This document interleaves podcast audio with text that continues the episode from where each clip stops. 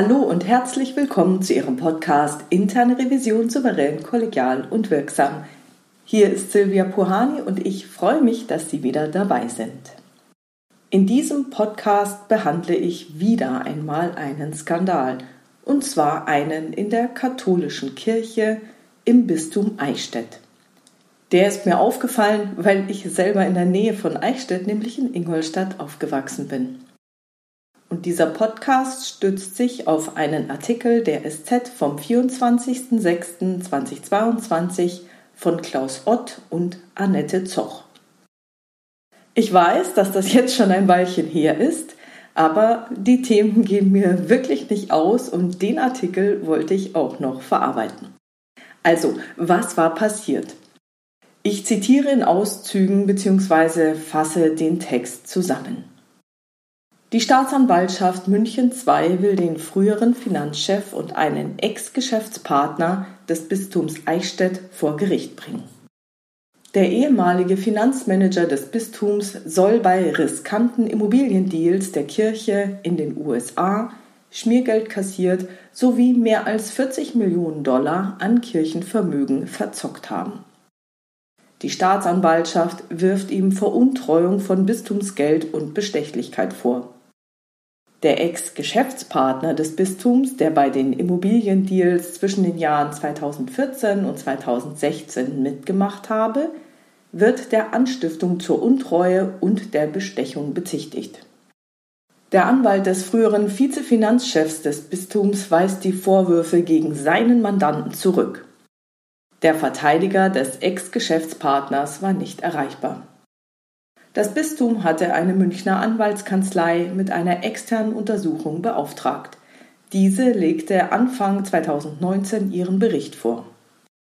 Der Fall hatte, als alles hochkam, ein jahrelanges klerikales, männerbündlerisches Machtsystem im Bistum Eichstätt offengelegt. Besonders hart war ein Rechtsanwalt mit den früheren Geistlichen der Diözese, dem Domkapitel, ins Gericht gegangen.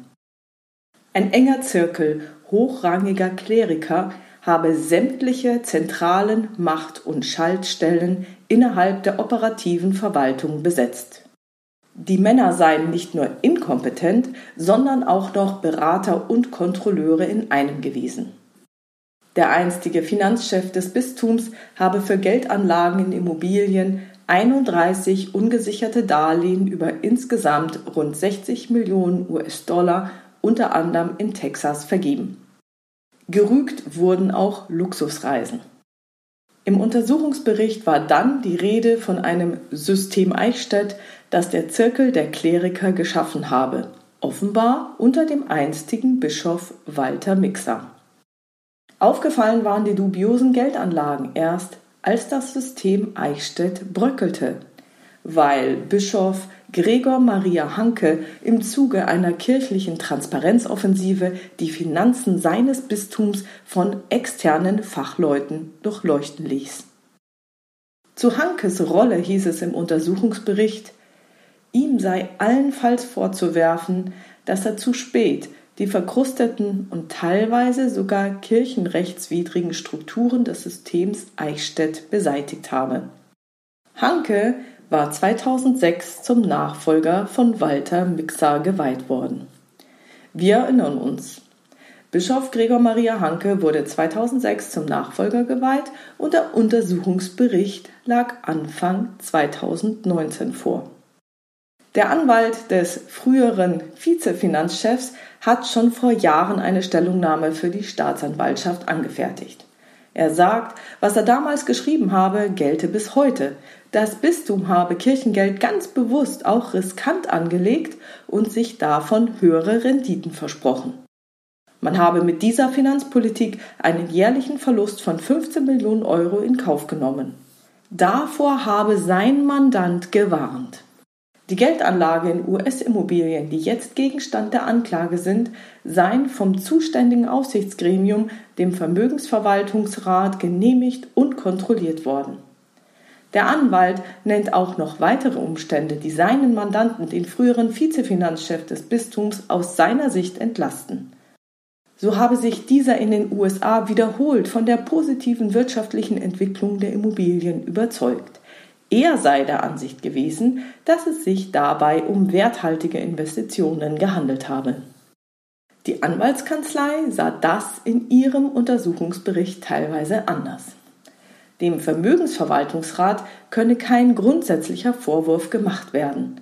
Das allein schon deshalb, weil in diesem System eine fachlich vertiefte oder gar kritische Auseinandersetzung mit den Verhaltensweisen der Verantwortlichen in der Finanzkammer schlicht und ergreifend nicht vorgesehen war. Außer um die vielen Millionen Dollar, die für das Bistum Eichstätt offenbar verloren sind, ich meine, bis Juni 2022 konnten nur 18 Millionen Euro wieder hereingeholt werden, soll es in der Anklage um 850.000 Euro mutmaßliches Schmiergeld gehen. In diesem Umfang soll sich der Ex-Geschäftspartner des Bistums bei dessen damaligen Vizefinanzchef darüber erkenntlich gezeigt haben, dass dieser die Immobiliendeals in den USA möglich gemacht habe.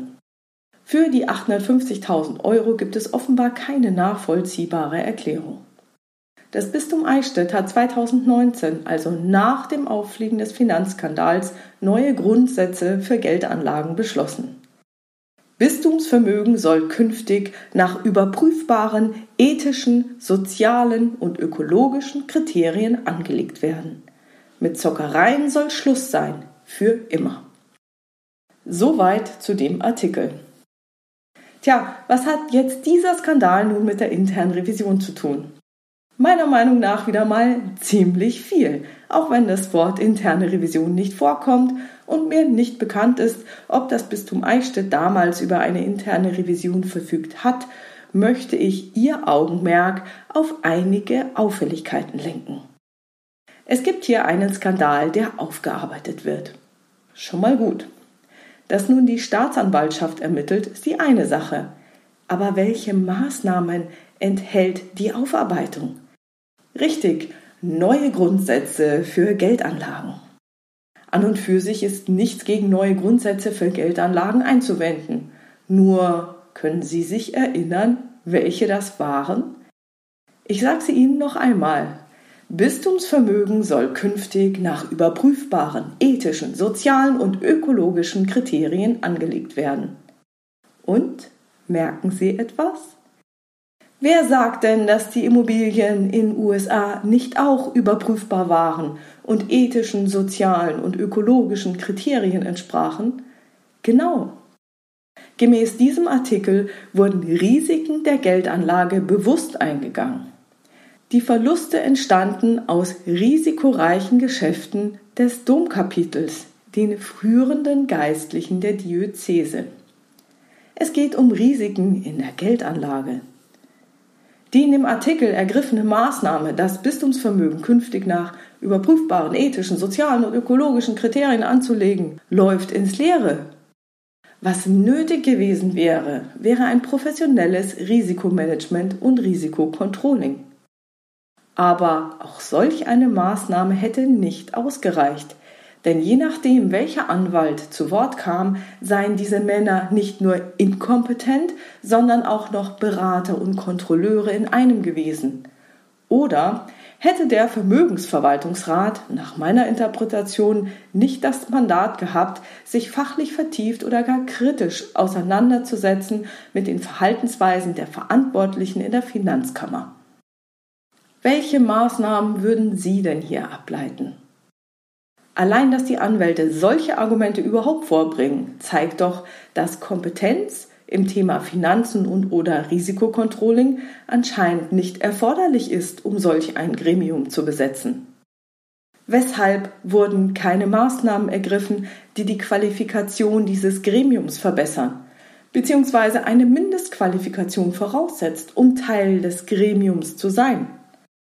Auch scheint es keine Trennung zwischen Markt und Marktfolge, das heißt zwischen demjenigen, der ein Geschäft machen will, und einem Kontrolleur zu geben. Es hieß, die Männer seien Berater und Kontrolleure in einem gewesen. Banken haben dies schmerzhaft lernen müssen. Ein prominentes Beispiel war die Barings Bank, die es ja heute nicht mehr gibt. Seither ist Banken strengstens vorgeschrieben, dass Markt und Marktfolge bis zur Ebene der Geschäftsleitung personell zu trennen sind. Es gibt also mindestens einen Vorstand für den Markt und einen für die Marktfolge. Und selbstverständlich sollten die Kontrolleure dann auch tatsächlich die Aufgabe haben zu kontrollieren. Auch wenn die Bezeichnung Vermögensverwaltungsrat irreführend ist. Sie hört sich so an, als ob man reiner Ratgeber sei. Und wenn man als Kontrolleur die Aufgabe hat, sich vertieft mit den Sachverhalten auseinanderzusetzen und Kontrollen durchzuführen, dann sollte man dies auch tun. Wo ist hier die Maßnahme? Ich will nun nicht behaupten, das Bistum Eichstätt hätte keine solchen Maßnahmen ergriffen. Ich weiß es einfach nicht. Eventuell haben die Journalisten nur nicht darüber berichtet. Wenn ich allerdings die Muster der Vergangenheit der katholischen Kirche betrachte, sei es nun dieser Skandal oder die Aufarbeitung der zahlreichen Missbrauchsskandale, dann müsste schon sehr viel passieren, um diese Muster zu durchbrechen. Bei den in diesem Artikel dargestellten Maßnahmen fehlt mir eine klare Aufarbeitung der Gemengelage. Deshalb fehlen für mich auch Maßnahmen, die vor weiteren Skandalen ausreichend vorbeugen können. Leider ist diese Haltung des nicht konsequenten Aufarbeiten-Wollens gar nicht so selten. Sie betrifft nicht nur kirchliche Organisationen, sondern auch andere Unternehmen, denn so eine Aufarbeitung kann schmerzhaft werden.